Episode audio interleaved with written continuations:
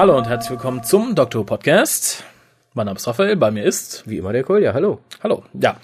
Äh, fangen wir doch mal direkt an mit den News. Gibt's da viel? Äh, jein. Ja, äh, fangen wir mit den erfreulichen News an. Wir haben auch sehr viele unerfreuliche News. Ja. Im Sinne von Todesfällen. Ach ja, stimmt, habe ich gehört. Mhm, Die Klassiker sterben aus. Aber fangen wir doch mal an mit dem SFX Readers Award 2006. Doctor Who hat abgeräumt, möchte ich sagen. Was möchtest du lieber? Nur die Doctor Who-Kategorien hören oder soll ich eben mal alle Kategorien runterrasseln? Rassel bitte alle runter. Also, Best Film wäre Children of Man, den ich immer noch nicht gesehen habe. Soll ja ein verdammt guter Film sein. Best Actor? Na, na, na? David Tennant. Nein. Ach, Glück gehabt. Captain Nein. John Jack? Ba- John Barrowman. Sparrow. Oh, Glück gehabt. Johnny Depp. Der andere Captain, der gute Captain Jack. Best Actress? Jetzt sag ich gar nichts mehr. Natalie Portman. Ja, begeistert mich jetzt nicht. Was hat die denn gemacht? Ich habe keine Ahnung. Vielleicht zehrt sie noch von Star Wars. Ich glaube auch. Sehr seltsam. Äh, Best Film Director Christopher Nolan. Jetzt kommt's. Best TV Show?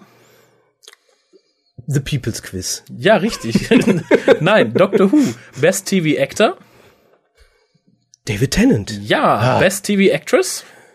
Bi noch Billy Piper. Und noch Ui, Piper, genau. Glück gehabt. Und Best TV Episode? Ähm, letzte, letzte Staffel. Uh, ähm, die Sarah Jane Smith. Nicht Glück gehabt. Nein, nein, nein. Bist du voll mit einverstanden? Ich auch. Bin ich voll mit ähm, Girl in the Fireplace. Genau. Oh. Ähm, dann überspringe ich eins, gehe dann direkt zu Hall of Fame. Wieso überspringst du eins? Das wirst du dann sehen. Mach immer diese Spannung. Hall of Fame ist Russell T. Davis. Warum? Er hat Dr. Who zurückgeholt. Ja, toll. Und Kommt man aber schnell für in die Hall of Fame. Was auch immer für eine Hall of Fame. Ach, die SFX Hall of Fame. Ja. Ja. die Kategorie, die ich übersprungen habe, ist Sexiest Man. Oh, Ja, wen haben wir da? ich sag da nichts zu. John Barrowman. Oh, Schande. Ja. Der andere Captain Jack. Ja, kommen wir dann mal eben zu den traurigen Todesfällen. Die meisten von euch, die von der neuen Serie zehren und die alte nicht kennen, werden jetzt vermutlich gelangweilt kurz vorspulen. George Sewell ist tot, der in der alten Serie den Radcliffe in Remembrance of the Daleks gespielt hat. Und damit für viele von uns, ähm, der Fans der alten Serie in Deutschland, einer der ersten richtigen menschlichen Bösewichte, die wir hatten. Ja, korrekt. Ja. John Gill ist tot, sagte mir gar nichts, spielt eine Person namens Oak in Fury from the Deep. Ja, Fury from the Deep gehört nicht zu meinen am häufigsten gesehenen Episoden. Meinen auch nicht. Aber Elaine Eves Cameron ist tot und die kennen du und ich als Martha aus Stones of Blood. Und aus dem Big Eine sehr Finish. merkwürdige Folge. Ja, wohl wahr. Und aus dem Big Finish ist es Stones of Venice, was ich nicht mehr wusste. Sie spielt dann nämlich die Figur der Mrs. Lavish, beziehungsweise Estella. Doch, das hatte ich damals gehört. Also als ich das äh, gehört hatte, habe ich im Dr. Who Magazine darüber gelesen, haben sich drauf bezogen. Okay, ja, aber ich habe das Dr. Magazine ja eigentlich nur mal ab und an. Ab Nicht- und an, ja. Ich habe es ja im Abo. Und, und ich glaube, das ist das Traurigste, Ja. Dave Martin ist tot, der Co-Creator von K9. Im Anfang dieses Jahres wurde Lungenkrebs diagnostiziert. In diesem Monat ist er dann gestorben. Für die Leute, die sich jetzt postmortem mit ihm beschäftigen wollen, das klingt jetzt irgendwie nach Nekrophilie, oder? Nicht wie. Es kommt darauf an, womit sie sich dann beschäftigen sollen. Mit seinen Werken im Doctor Who-Universum Im Universum. wollte ich noch kurz eine Liste runterrasseln an Sachen, an denen er sich schreiberisch beteiligt hat. Das wären die John Pertwee Russell Claws of Exos, eine relativ, Relativ gute Folge mit dem auch, Master. The Mutants, Auch eine sehr gute Folge. eben, ne? The Three Doctors, Eine interessante Folge. Interessant, ja, trifft es tatsächlich. The Sontaran Experiment. Eine witzige Folge. Ja, eine sehr kurze Folge vor allen Dingen. The Hand of Fear. Der Gral. Der Heilige Gral. Letzte Folge von Sarah Jane Smith. The Invisible Enemy. Die Folge, in der K9 auftaucht. Underworld. Eine sehr gute Folge. Die habe ich noch nicht gesehen. Ist super, auch von den Trickeffekten her. Und The Armageddon Factor. Witzige Folge. Ja, definitiv. Und das Witzigste und Beste daran ist Lala. Wie in jeder Folge aus der Ära. Also, sobald Lala da ist, gewinnt jede Episode. Dann noch was für Leute, die Das, das nur mal für alle die, die so sagen, hier mit Rose, bester Companion und überhaupt Lala. und vierter Doktor. Lala und vierter. Perfekt. super Team. Oder wie man heute, glaube ich, sagen würde, Lala und vier. Squee! Um Gottes Willen. Nee, das ist, uah, ich muss, ich muss mich waschen, ich fühle mich schmutzig. Äh, dann noch eine kleine, ja, ein kleines News-Item für Leute, die gerne reisen und vielleicht auch mal wieder auf der Insel sind gegen Ende des Jahres. Und zwar führt das Interalia Theater den Dalek Masterplan auf. Alle zwölf Episoden oder nur die, zwölf die noch Episoden. existieren? nee, alle zwölf. Ich denke mal in gekürzter Fassung natürlich, aber die ganze Geschichte. Die Truppe hat es auch schon in den letzten Jahren gemacht äh, mit The Web of Fear, Fury from the Deep und Evil of the Daleks letztes Jahr. Das hat noch keiner verhindern können. Das hat noch keiner finden können, soll aber, was man so hört, relativ gut sein. Das Ganze findet dieses Jahr statt vom 24.10. bis zum 27.10. im New Theatre Royal in Portsmouth. Es äh, spielt jemand mit, den auch Fans der neuen Serie sehr gut kennen. Oder zumindest seine Stimme. Nicholas Briggs. Nick. Hooray. Ich werde da sein, Nein. wahrscheinlich. Nein. Doch, denn eine gute Bekannte von mir wohnt zufällig in Portsmouth, nur fünf Gehminuten von besagtem Theater entfernt. Bestimmt keine Tickets mehr. Letztes Jahr hätte ich mich um Tickets bemüht und die waren bis eine Woche vorher noch da. Und das Schöne ist, ich glaube, Portsmouth oder der Nachbarort haben einen Flughafen, den man von Amsterdam aus anfliegen kann. Das heißt, es ist für alles gesorgt. Wenn ich da bin, gibt es einen ausführlichen Bericht. Aber insgesamt sollen die ganzen Theaterstücke relativ gut gelaufen sein und auch relativ gut umgesetzt. Zum Beispiel hat man jetzt für Dalek Masterplan extra CGI-Szenen aufgenommen, die zusätzlich auf einer Leinwand projiziert werden. Oh, das ist ja witzig. Also ich denke, langweilig wird es auf keinen Fall. Kurz News für nächste Woche und zwar sollte sich das FA-Halbfinale verlängern, fällt die nächste Doctor-Folge aus. Gridlock wird dann um eine Woche verschoben. Wie das mit den übrigen Folgen aussieht, ist dann nicht bekannt, ob wir irgendwann eine Doppelfolge sehen. Nee, ich denke, das verschiebt sich dann komplett um eine Woche, würde ich vorschlagen. Ja, würdest du Würde ich vorschlagen? vorschlagen, das macht Sinn. Ja, liebe BBC. Da müssen wir nicht in einer Woche 90 Minuten gucken und das da besprechen. Haben wir mehr Zeit. Ja, stimmt wohl. Aber das war's dann auch schon an News. Dann können wir eigentlich, wo du das Stichwort gibst, zu den Besprechungen kommen. Fangen wir noch mal an mit der aktuellen Doctor Who-Episode im Fernsehen, die da heißt The Shakespeare Code. Genau, es geht im Endeffekt um nicht viel, möchte ich sagen. Die Folge ist so inhaltsmäßig eher Ja, ein ist- Leitprodukt. Es, es geht ja wieder darum, ganz vereinfacht gesagt, Außerirdische haben einen Weg auf die Erde gefunden, die, so ein paar von denen, der Rest ist noch irgendwie gefangen und die wollen die anderen befreien. Und wenn die befreit sind, würden sie damit natürlich automatisch die Erde entvölkern, genau, sozusagen. und sie nutzen dafür einen normalen Menschen. Das das Ganze ist die Story. Das ist es. im Endeffekt schon, ja. Ja, der Rest das, ist Window Dressing. Das Ganze spielt im 16. Jahrhundert. England natürlich. Der Doktor und Martha treffen auf Herr William Shakespeare, der unter bösem Einfluss von bösen Hexen steht oder den Karottenmenschen, wie man später erfährt. Richtig. ja, das Ganze ist sehr nett umgesetzt, aber für meinen Geschmack viel zu klischeebeladen. Ja gut, die Klischees sind natürlich ähm, da, wenn man sie so Die, sehen die, die will. sind nicht nur da, die werden dir ins Gesicht geschlagen. Nein, es ist halt so dieses, dass die Hexen aussehen wie Hexen. Dass Martha im Kontrast zu Rust super intelligente Fragen stellt, Ja, permanent. Dass gehen wir doch mal, gehen wir doch mal einfach da durch. Gehen wir Okay, mal ja. Schritt für Schritt durch. Ich glaube, das mit Martha ist, glaube ich, das Interessanteste, weil sie ist ja der neue Companion und das ist ihre erste proper Story as a Traveling Companion. Ja. Und in diesem Sinne, wie verhält sie sich? Wir erinnern uns, Rose erstes außerweltliches Erlebnis war halt ähm, das Ende der Welt Mhm. auf diesem dieser Station, wo sie am Endeffekt nicht viel gemacht hat. Ja, wo sie auch komplett überwältigt ist an einer Stelle. Sie war komplett überwältigt und wäre fast zersägt worden von den Sonnenstrahlen. So, das war eigentlich ihre ganze ja, ganze Aufgabe und der ganze Input zur Handlung. Äh, Martha hatte da auch jetzt nicht wirklich viel zu tun. Sie hat zwar am Schluss den Plot aufgelöst sozusagen. Sie hat halt die, die, die Rettung gebracht, wenn das auch mehr zufällig war und in meinen Augen kein toller Inside-Gag, aber ich mag ja auch Harry Potter nicht. Ja. Das Problem, was du ja gerade aufgezeigt hattest, war ja, Martha ist ja anders als Rose. Definitiv. Im Sinne von, sie soll intelligent sein und eher nachdenken und weniger handeln. Rose war ja mehr so dieser instinkt. Hafte Companion und Martha denkt nach und das will man jetzt halt zeigen. Das könnte man subtil machen oder man holt den Holzhammer raus und schlägt so lange aufs Publikum ein, bis alle sagen, ich glaub's ja, ich glaub's ja, sie ist intelligent und anders. Sie haben die Holzhammer-Methode gewählt. Definitiv. Das ist, ähm, oh mein Gott, wir sind in der Vergangenheit. Was ist, wenn ich meinen Großvater töte? Dieses demonstrative in your face halt, das, Ja. das war auch wirklich sehr überzogen und das hätte nicht sein müssen. Das zog sich halt durch sehr viele Elemente genau dieser Folge und das störte mich ein bisschen. Ja, man hätte es subtiler machen können. Ja. Zum Beispiel war ja auch die Geschichte, wo die aus der äh, TARDIS rauskommen, da hatte ich mehr oder weniger direkt nach der Folge auch gesagt, die kommen aus der TARDIS raus und oh, wo sind wir bloß, wo sind wir bloß, Doktor, Doktor, Doktor und Doktor sagt einfach, ja, wir sind 1500 irgendwas, nachdem die der Abfall, die Brühe, der was auch immer da drin war, runtergeschüttet wurde. Ja. Und man hätte natürlich jetzt sagen können, ja gut, mit ihrem Wissen, was sie sich an der Uni angehört, hätte auch Martha in der Lage sein können, zumindest das einzuengen und sagen, oh ja, das ist ja London 15, schlag mich tot. Also nicht wie der Doktor genau, es ist jetzt 1562, 17.30 Uhr Ortszeit. Ähm, und das wäre natürlich ein bisschen subtiler gewesen. Man sagt hätte, oh ja, ähm, ich habe das mal gelesen, was auch immer. Dieses wäre zumindest nicht die Holzheimer-Methode gewesen. Gut, da möchte ich einwenden, die Dame studiert Medizin, nicht Geschichte. Wäre es eine Geschichtsstudentin gewesen, gerne hätte man so machen können, aber auch der Weg, wie es gelaufen ist, man hätte einfach nur eine Stufe zurückschalten müssen. Lass sie zwei Fragen weniger stellen, lass sie einfach nur mal bisschen nicken, statt zu sagen, ja Doktor, ich weiß was.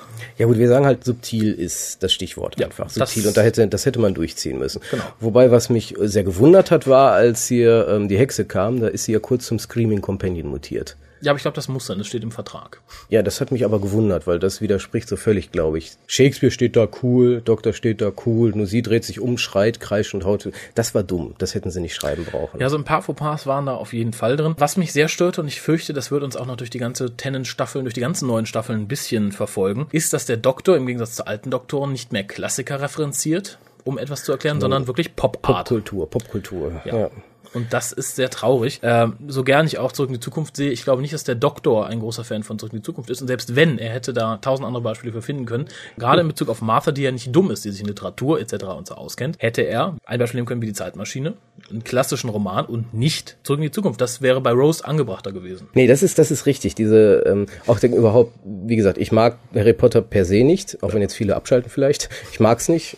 Ohne, aus diversesten, aus die, nein, das stimmt so. Du hast es nicht gelesen. Ich habe es nicht gelesen, aber ich muss es auch nicht lesen. Es gibt genug Dinge, die du nicht lesen, sehen, gucken, schmecken wirst, wo du von vornherein sagst, das lehne ich ab. Zum Beispiel? Was weiß ich, was du nicht ab, was Ja, du ablehnst? nenn mir ein Beispiel. Ähm, gekochte Kinderleber. Du vergleichst gerade gekochte Kinderleber mit Harry Potter. Für mich ist das ein Niveau. Na gut, du magst Harry Potter nicht, aber, oder und? Genau, also dementsprechend ähm, fand ich es auch nicht mega witzig, dass sie am Schluss diesen Zauberspruch da rausließ. Aber und in dem Sinne denke ich mal, ist das ähnlich wie der iPod. Wir haben drüber gelacht in der ersten Staffel, wo wir gesagt haben, boah, wie witzig iPod und das ist eine Musicbox. Ja. Aber in zehn Jahren gucken wir uns die Folge auf was auch immer da Speicherkristall an, sagen, Gott, ist das peinlich. Das ist nämlich das Problem, wenn man nur aktuellen Zeitgeist trifft. Ja, und das meinte ich auch damit, dass der Witz insgesamt mehr gewirkt hätte, hätte man nicht diese Harry Potter-Referenz mit, hättest das siebte Buch lesen müssen, das war so traurig, und dann dieses Expelliarmus am Ende. Man hätte einfach das Expelliarmus nehmen müssen, die Leute, die Harry Potter gelesen haben, haben drüber gelacht, aber in zehn Jahren kann man es gucken, ohne dass man jetzt denkt, Expelliarmus, okay, ist ein Kunstwort, haben die gerade erfunden, lustig, lustig. Ja, Superkalifragilistikexpialigetisch Ja, wäre auch so. eine Variante gewesen, die, auch wenn sie relativ neueren Datums ist, schon eine gewisse Zeitlosigkeit erlangt hat. Ja, und ich denke, das wäre mit dem Zauberspruch vielleicht auch so gewesen, aber wenn nicht, hätte man da zumindest, ich sag mal, so ein File-Safe-System gehabt, und sagt, okay, wenn es nicht wirkt, dann wird sich da keiner daran erinnern Oder pumpt. Ecki, Ecki, Ecki, ich will einen Busch. Irgendwie sowas. Ich, Ähm, ich spuck dir ins Auge und blende dich. Das ist nur eine Fleischwunde. Womit wir beim Thema Slapstick wären. Äh, viele Leute, gerade in Foren, hielten der Folge und vor allem dem Doktor ein bisschen nach, dass er sehr viel Physical Comedy betreibt. In dieser Stelle war es die Szene, in der Martha auf ihn draufhauen musste, um ihn wieder zum Laufen zu bringen im Ja, Endeffekt. aber das passte. Das ich war finde, nicht es passt sehr gut. Es, es passt auch zum Doktor vor allen Dingen. Ich finde, David Tennant ist ein sehr physischer Mensch, der sehr, ja, Mhm. Das ist, das ist so ein bisschen wie Sylph. Sylph musste immer schreien Ja. um Emotionen und Tennant Löffeln schafft es anscheinend nicht, auf andere Ebene das rüberzubringen. Also muss er mit sich herumwirbeln. Ja, und das funktioniert da sehr gut. Was mich ein bisschen äh, zu den positiven Aspekten dieser Story führt. Und zwar. Kurz noch zu Slapstick. Ja. Ähm, Shakespeare. Ja. Hatte ich ja auch schon gesagt. Ähm, gefällt mir nicht. Der, der Schauspieler war nicht gut, fand ich. Und besonders als er K.O. ging, diese, diese Betäubung durch die Hexen, wo er die Augen so verdreht hatte, das war so peinlich. Das war schlecht gespielt, ja, Ja. tatsächlich. Und auch im Endeffekt, wie er dann auf der Bühne umfiel, das, das wirkte alles sehr, weiß ich nicht. Ich denke mal, das hätte man professioneller irgendwie machen können. Ja, aber ich glaube, das ist nicht das Thema Slapstick. Ich glaube, da war nicht der äh, Slapstick-Aspekt, der dahinter stand. Es war, glaube ich, einfach die Auswahl des Schauspiels. Man Weiß hat sich ich einen nicht. denk- jungen Kerl genommen. Ich denke, kleine Kinder fanden, finden das bestimmt witzig, wenn er so, ui, bung. Dann war es eine sehr schlechte Umsetzung von Slapstick, weil ich erinnere kurz an The Kingmaker, ein Big Finish-Hörspiel, in der Shakespeare auch als Bösewicht auftritt. Hervorragend übrigens. Kingmaker jederzeit gerne wieder. Ja, also wenn ihr eins hören wollt, greift mal zu, es lohnt sich auf jeden Fall. Da wird halt auch Shakespeare im gewissen Sinne als Karikatur dargestellt und es funktioniert. Es funktioniert wirklich sehr gut und äh, da fand ich halt diesen Shakespeare, den man natürlich für sein Aussehen genommen hat, ich denke, kein anderer Grund steckte dahinter, äh, ein bisschen ja, deplatziert. Auch Bemerkungen wie keine Autogramme etc. pp. passten für mich in die Zeit. Das war ein Anachronismus sondergleichen. Ja, genau wie die, auch dieser Running Gag im Endeffekt. Darf ich diese Wörter benutzen? Darf ich die? Das, das ist doof gewesen. Das, das war ganz einfach zu abgedroschen. Also das war auch dieses In Your Face Punkt. ja. Ähnlich wie, um vorzugreifen, das Ende, wo der Doktor mal wieder Krach mit einer Königin hat. ja. Das war, Was kurzfristig witzig ist, aber dann sagt man sich, na toll. Schon wieder. Ja. ganz anfühlt, schon wieder. Aber was ich an der Geschichte sehr positiv fand, an der ganzen Episode an sich. Das Aussehen der jungen Hexe. Das auch, ja. Äh, das aber auch Das wieder sollten nicht. wir mal lobend erwähnen. Ja, aber das ist auch wieder storymäßig ein Negativpunkt. Aber dazu komme ich gleich. Ich glaube, ich weiß, worauf du anspielst. Positiver Punkt ist, dass die ganze Geschichte sehr Tom Baker-esque ist. Sie ist sehr, ich hätte mir sehr gut den vierten Doktor an der Stelle des zehnten Doktors hatte ich glaube ich auch gesagt. Ne? Ja. Also Tom Baker wäre, denke ich, auch, das wäre eine Tom Baker Story. Ja. In gewissen Sinne. Von, von der Geschwindigkeit her, von den Elementen her, von den Sätzen, sogar teilweise Sätze hätte ich mir sehr gut mit dem vierten Doktor vorstellen können. Schön fand ich übrigens den Satz Political Correctness gone mad. ja. Fand ich sehr nett. Aber zum Thema die schöne Hexe. Ich finde es ja, also das Aussehen der Hexen hat mich Oder die schönen Menschen. Die schönen Menschen, ja. Es hat, es hat mich generell gestört, dass die Hexen aussahen wie typische Hexen. Auch wenn jetzt einige mit dem Argument kommen, ja, aber die Karottenwesen und die Karenites, auch wie immer sie heißen, haben halt unser Bild der Hexen geprägt. Werde ich ja noch irgendwie durchgehen lassen, dass aber dann der Leading-Charakter der Hexen, nämlich die Rothaarige, natürlich modelmäßig wunderschön aussieht und sich nur ab und zu in eine hässliche Hexe verwandelt, finde ich dann doch sehr abgedroschen. Das fand ich war typisch RTD. Wir brauchen was Hübsches, wir brauchen was Hübsches. Nee, die kann nicht aussehen wie die anderen, wir brauchen was Hübsches. Ja, die, wobei dann hätte sie auch nicht die Voodoo-Puppe da oder die, die Marionette gebraucht. Die hätte sich nur bei Shakespeare auf den Schoß setzen müssen, hätte gemacht, was die wollte. Ja, dann wäre es aber Torchwood gewesen. Vielleicht war das so dieses, oh, lass uns versuchen, Torchwood, Woody, Woody. Äh, schön fand ich aber auch wieder, es war aber, aber kurz bevor du, weil das sind, waren aber alle Menschen. Alle Menschen waren schön in dieser Folge. Ja, Bis also, auf einer und der war tot. Genau. Und das war auch wieder so äh, sehr untypisch für 1500 und da war niemand schön, da hatte niemand schöne Zähne, da hat auch niemand gut gerochen. Ja, das ist übrigens auch das, was mir bei so Serien wie Xena, Herkules und alles, das ist diese unrealistische Optik. Und das hat bei, Models bei, in Time. bei Doctor Who war das eigentlich noch nie so. Da Ja, haben die immer Engländer versucht, waren und die haben eh Zahnprobleme. ja, aber die haben wenigstens halbwegs versucht, immer alles realistisch. Das gefiel mir immer eigentlich bei englischen Sendungen, weil das war immer Ja. dreckig. ja, Englische Sendungen sind dreckig vom Grundidee her. ja, das funktioniert Und, jetzt nicht mehr und so. das war in, dieser, in diesem Moment völlig falsch. Und deswegen wirkte das auch so ganz extrem wie Studie und ganz extrem wie eine moderne Serie, weil alle schön waren, alle hatten so die perfekte Frisur, alle hatten so die perfekten Zähne, hatten vermutlich auch Make-up, was total nicht der Zeit entspricht. Und das war der Fehler für mich. Daran Ja. ist diese Folge am meisten kaputt gegangen. ich denke auch unter anderem, wie gesagt, ähm, die Szene, die mich auch im Nachhinein, die nicht schlecht geschrieben war, aber im Nachhinein doch zu, ja, zu in your face, sage ich mal, zu, zu, zu gezwungen, war die Szene, in der Martha und der Doktor im Bett liegen. Oh ja, Ich da meine, könnte es man ist- Stunden drüber Ja, ich meine, es sollte natürlich gezeigt werden, der Doktor hat kein Interesse an Martha. Aber das dann tatsächlich wieder mit einer Erinnerung an Rose zu verknüpfen und einem wirklich, ich, es war noch nicht mal schlecht gespielt, aber dieses Martha schmeißt sich an den Doktor ran, der macht erst gar nichts und blockt dann direkt ab. Nee, das war unrealistisch, das macht niemand. Allein aus, aus, aus, aus, aus einem gewissen Gespürsinn für Menschen, den der Doktor einfach hat, würde er so nicht reagieren. Ja, ich glaube, das Problem ist in dieser Szene, in meinen Augen, ist einfach, wir wissen gar nicht, was sie damit erreichen wollten. Weil das hätte ja verschiedene Motivationen haben können, die einzelnen Charaktere. Ich habe ja gesagt, meine Vorstellung wäre gewesen, damit hätte ich natürlich was Spezielles drüber transportieren wollen. Martha fängt an zu flirten, vereinfacht gesagt, Doktor flirtet mit. Hat er ja bisher auch immer gemacht. Und dann irgendwann macht es in ihm Klick und sagt, blockt, weil er hat ja noch diese Verliebtheit mit Rose und so weiter und fängt dann erst an zu blocken und nicht von Anfang an. Das wäre meine Variante gewesen und gesagt, nee, ähm, ich will nicht mehr und dann wäre sie natürlich auch gefrustet. Hätte man genau dasselbe erreicht, dasselbe Endprodukt, wobei das natürlich die Frage, sollte das übermittelt werden oder sollte einfach übermittelt werden, der hat wirklich kein Interesse, was aber allen bisherigen widersprechen würde. Nein, ich glaube, das ist genau das, was vermittelt werden sollte. Der Doktor hat kein Interesse an Martha, er findet sie einfach nett. Er hat auch in dieser Folge wieder betont, dieser eine Trip und ich bring dich wieder nach Hause. Ja, das haut ja irgendwie nicht hin, ne? Ja, wir haben den Trailer schon gesehen für nächste Woche. Nein, aber ich denke, es soll genau dieser Kontrast geschlagen werden. Du bist ein Companion, ich finde dich nett, du bist geistig mehr mit mir auf einem Level als Rose, aber halt nicht emotionsmäßig. Ja, aber im Fandom, das Fandom ist ja stocksauer auf eine Textzeile, die geschrieben wurde, äh, nämlich wie er Martha in dem Moment behandelt, im Sinne von, ja, Rose hätte gewusst, was sie tun müsste. Mit ihrer stupiden, dummen Art hätte sie genau das Richtige getan. Und ähm, ich glaube, dass ähm, kein, ja, wobei es ist wieder dieses, ähm, er ist halt ein Alien und kann nicht auf Gefühle, aber auf dieser Schiene haben die den noch nie gespielt. Und das ist dann nicht konsequent. Bisher war er immer sehr auf Gefühle anderer bedacht. Ja, aber er hätte genau- sie zwar verletzt, aber er hat das realisiert. Ja, aber das ist genau das, woran die Folge krankt. Das ist dieses mit Gewalt etwas zeigen wollen. Sie wollten mit Gewalt zeigen, ich hänge Rose noch nach und Martha bedeutet mir nicht so viel wie Rose, weil Rose und ich waren ein eingespieltes Team. Ja, aber wobei, man muss ja wirklich mal sagen, ne? Ist der Mann dumm?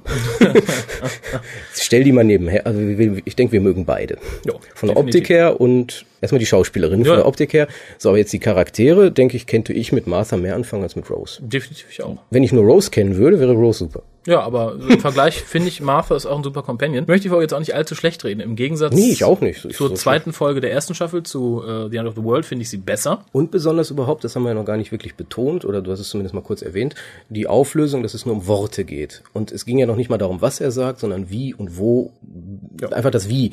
Und das, das fand ich eigentlich schön. Einfach dieses, wir schießen nicht alles über den Haufen, sondern es ist einfach dieses, dieses Glaube an die Worte, die Ja, alles das, das war eine typische Doctor. Who-Lösung. Das fand ich sehr nett. So Ein bisschen mysteriös. Wobei auch da wurde es wieder ein bisschen übertrieben, so nach dem Motto, nein, Master, es gibt keine Hexen, aber ich erkläre jetzt auch nicht warum. Das fand ich so ein bisschen, hm, Ja gut, es wurde ja immer wieder gesagt, das sind keine Hexen, das sind die Karottenwesen. Ja. Und die haben diesen Genmanipulator-Replikanten-Dingsbums anstelle, wir würden sagen Voodoo-Puppe. Ja. Wobei auch das, Voodoo-Puppe, Hexe, hä? ja, es Ja, ist, wo, wobei es sind halt keine Hexen gewesen, das muss man ja auch sagen. Und sobald man das einmal akzeptiert und sagt, das sind halt Außerirdische, die sich nicht als Hexen getarnt haben, ich glaube, dann so aussehen. ist, man wieder auch hier gilt verschenkt, viel verschenkt.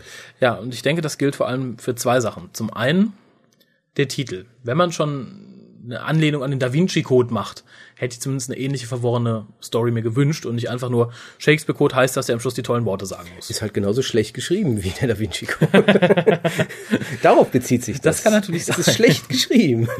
Ähm, und die Idee in allen Ehren, dass man sagt, okay, Shakespeare muss tolle Worte erfinden, um den Rift zu schließen. Nichts anderes ist es nämlich. Und sich dann vor Augen hält, dass das nicht von Shakespeare geschrieben wurde, sondern von Gareth Roberts, was natürlich schon auffällt. Gareth Roberts ist nicht Shakespeare und da Shakespeare neue Worte in den Mund zu legen, ist sehr schwer. Im Endeffekt hätten sie aus irgendeinem Theaterstück was nehmen müssen. Ja, aus einem späteren möglichst. Ja, Dann das- hätte es ja. gut funktioniert. Alles in allem, wie gesagt, nette Auflösung. Jemand im Forum schrieb, und ich kann es auch ein bisschen nachvollziehen, äh, dass es im Endeffekt eine Wiederverwertung der Story von äh, The Unquiet Death ist. Es geht um Wesen aus einer anderen Dimension, die eine Person im Jetzt benutzen. Da war es Gwyneth, jetzt ist es Shakespeare, Oh mein Gott, dann kommt Shakespeare in Torchwood 2. um ins Hier und Jetzt zu gelangen. Und der Doktor schafft es dann, diese menschliche Person dazu zu überreden, den Rift zu closen. Zu closen. Zu closen, zu schließen. Oh, can you close the rift, Shakespeare? No, call Gwyneth. Nichts anderes ist es.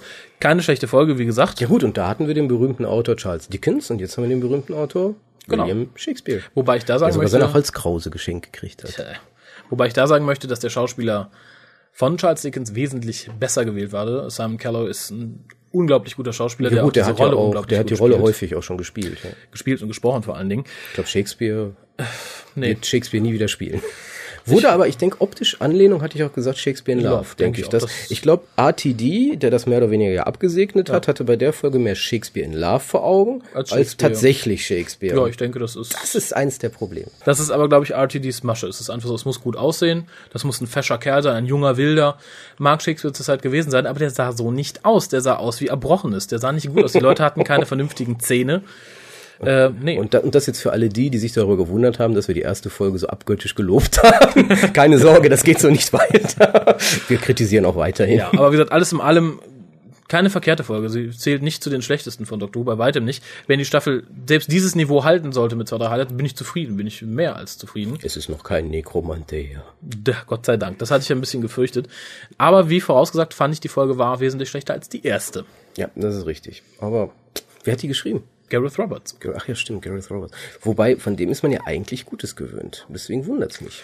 Ja, Gareth Roberts hat aber auch nie so die Highlights gemacht. Es war einfach immer nur Ja gut, Hand, guter Handwerker. Guter Handwerksgrund. Das war in Ordnung. Die nicht, letztes Jahr war in Ordnung. nicht. Ja, oder wie gesagt, die Umsetzung. Kann ja auch sein, dass es bei der Umsetzung schief gelaufen ist. Wie gesagt, die Optik hat ja viel kaputt gemacht. Die Art der Darstellung hat viel kaputt gemacht. Mit vielleicht mit einer anderen Optik und anderen Schauspielern wäre das vielleicht sogar besser gewesen. Ich denke auch, ähm, Wobei, aber wobei, wobei, ich muss ja nochmal Nekromantea zitieren. Ich hatte ja die Befürchtung, als die Hexen am Anfang, oh mein Gott, Nekromantea. ja, die erste Szene fand ich auch extrem unsinnig. Wir fressen einen Musiker. Ja, vielleicht ist das die Message. Barden sind Kacke. Der Barde muss sterben. Aber wo wir bei kläglicher Umsetzung sind, beziehungsweise reinfuschen in vorhandene Drehbücher, kommen wir doch mal ganz flott zu Ah, das ist eine gute Überleitung. Renaissance of the Daleks. Ich Richtig, auf der Daleks. Geschrieben ursprünglich von Christopher H. Bitmead.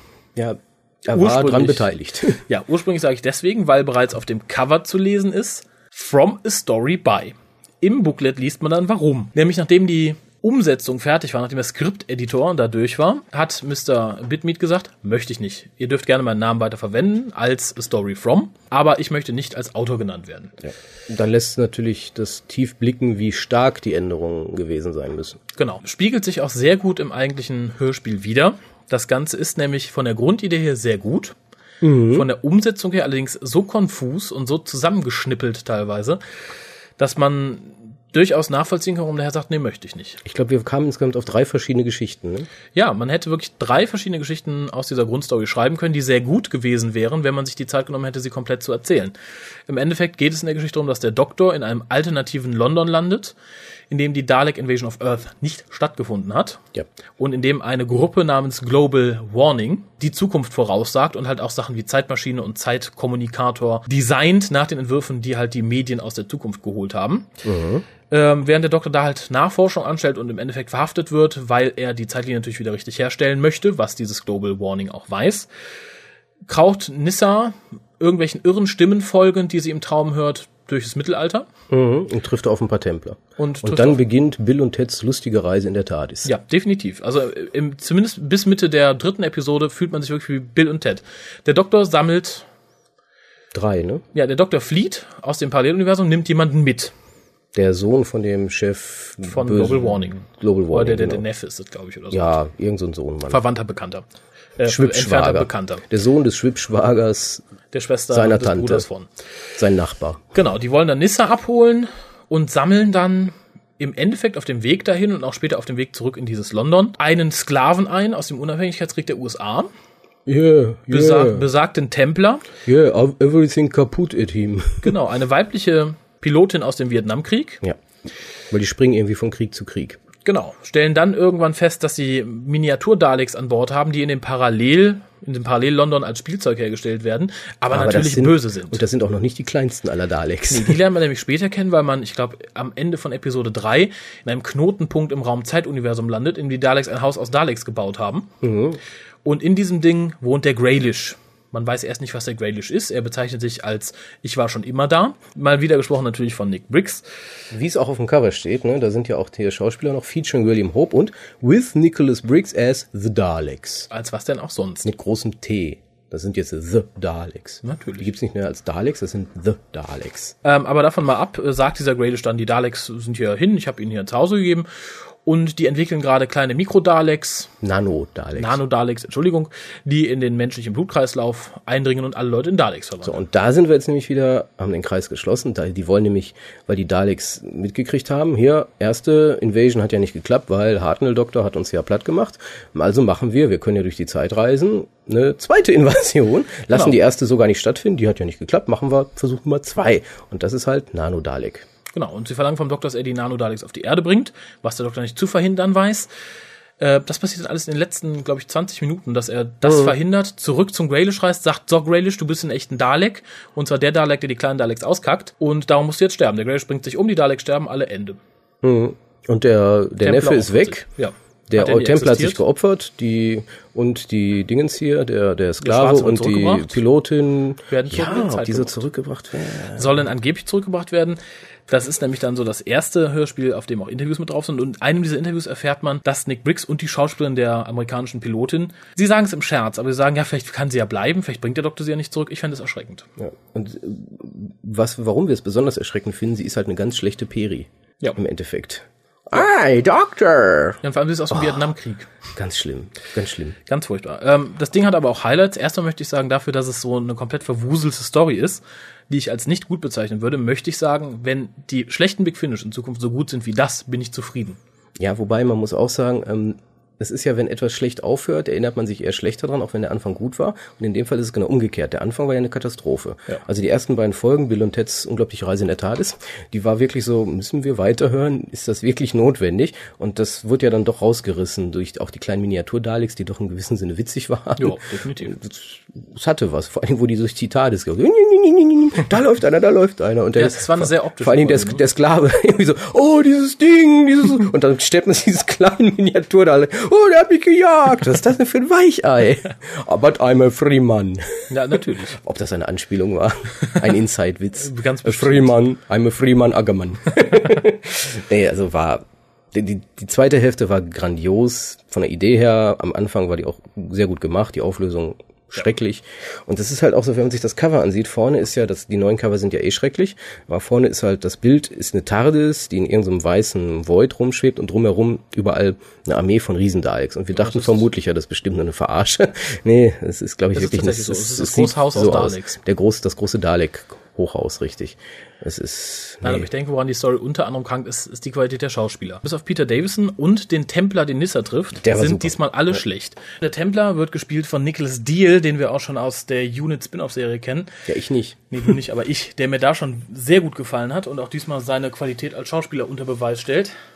Ja, also ich, ich muss auch sagen, also dem habe ich das auch halbwegs abgenommen. Ja, dem Rest nämlich nicht mehr. Und das Problem Wobei, ist, dass äh, eine Szene hat auch er nicht hingekriegt, den Sturz den von Fall, dieser Steinmauer. Ja. Das war ganz übel. Ja, aber den kriegt man glaube ich auch schwer hin. Ja, aber er hat halt die besten Sprüche im ganzen. Ist aber auch der beste Schauspieler. Alle anderen haben es glaube ich mal eben an einem Nachmittag runtergelesen. Und leider lässt sich Sarah Sutton davon sehr stark anstecken. Also mhm. Sie verliert sehr schnell entweder die Lust oder das Talent. Ich hoffe mal, das war die Lust in dem Falle. Und rasselt viele Stellen auch einfach so runter. Ähm, insgesamt stecken gerade dialogtechnisch sehr viele gute Ideen drin. Unter anderem, ich erinnere mich an eine sehr schöne Szene im Dschungel von Vietnam. Ja, im Dschungel von Vietnam ist ja, da sagte er zum Beispiel, nachdem er festgestellt hatte, was die da so mit Agent Orange und so machen, you rage war on trees. Oder und Leaves und Plants und Leaves. Und wo dann einem auch mal so in einem dezenten kleinen Nebensatz so klar gemacht wird, wie bescheuert das so eigentlich in Wirklichkeit war. Definitiv. Das ähm, ist nicht ehrenhaft. Nein, und das waren genau die Ideen, die halt sehr gut waren in dem Ganzen. Aber es hätte halt aufgesplittet werden müssen in drei Geschichten. Seien es drei 60 Minuten gewesen, hätte es besser funktioniert.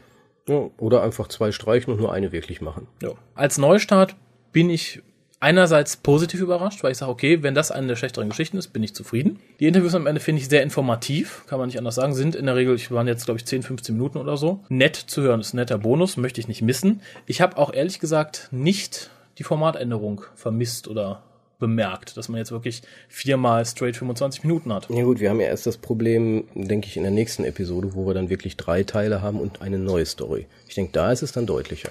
Werden wir dann sehen. Also ich fand es so okay zu hören. Ähm, wie gesagt, als Neustart schlecht insofern, dass man da halt keine wirklich sehr gute Geschichte ausgewählt hat, aber zu verkraften, würde ich sagen. Ja gut, nur halt für neue Hörer nicht Nein, wirklich nichts. geeignet. Für Neuhörer definitiv eben, nichts. Weil wenn ich schon sage, ich mache einen Neustart, dann sollte es auch eigentlich für Neuhörer geeignet sein. Ja. Und die müssen schon eine ganze Menge wissen, um das zu verkraften. Definitiv, weil wir haben ja alles. Wir haben Daleks, wir haben eine sehr typische Peter Davison-Geschichte eigentlich, die sehr, ich hätte sie mir sehr gut als TV-Episode vorstellen können. Das ja. war eine sehr optische Geschichte. Und Referenz auf den ersten Doktor. Ja. Insofern schwierig für Leute, die sich nicht mit der Story-Serie auskennen. Lasst uns überraschen, was uns das nächste Big Finish bringt. Für die Leute, die die Story nicht bei sich im Regal stehen haben, spiele ich jetzt mal kurz den Trailer ein und sage damit auch Tschüss, bis zum nächsten Mal.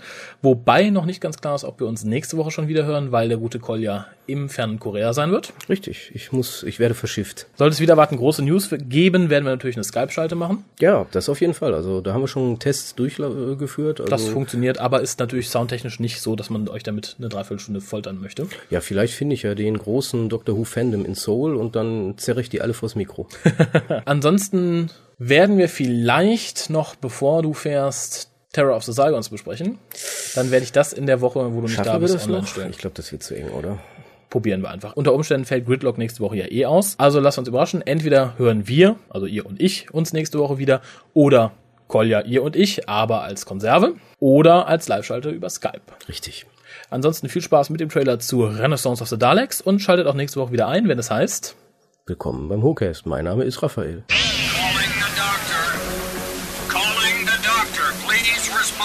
This is all very nice, but I've no idea who you are. Never mind, I'm a lady. I'm a goddamn major. Major Alice Hunterford, and you'll respect the rank. Doctor, I'm on a hill called Iliad's Salient. I still can't hear you, Doctor. That's no Dalek. Hey, quit that, Buster. Oh, gross. They got what what they deserve. Damn Yankee traitors. This is General Tillington, Chief of Staff global warning, Earth. What we need here is an urgent hookup with the doctor. Over. I seen scurrying things, like big steel rats, shiny in the darkness. We don't understand what's going on, but it is clear that there is trouble coming. What kind of trouble? A Dalek invasion, Doctor. Survivors of London! The Daleks are the masters of Earth!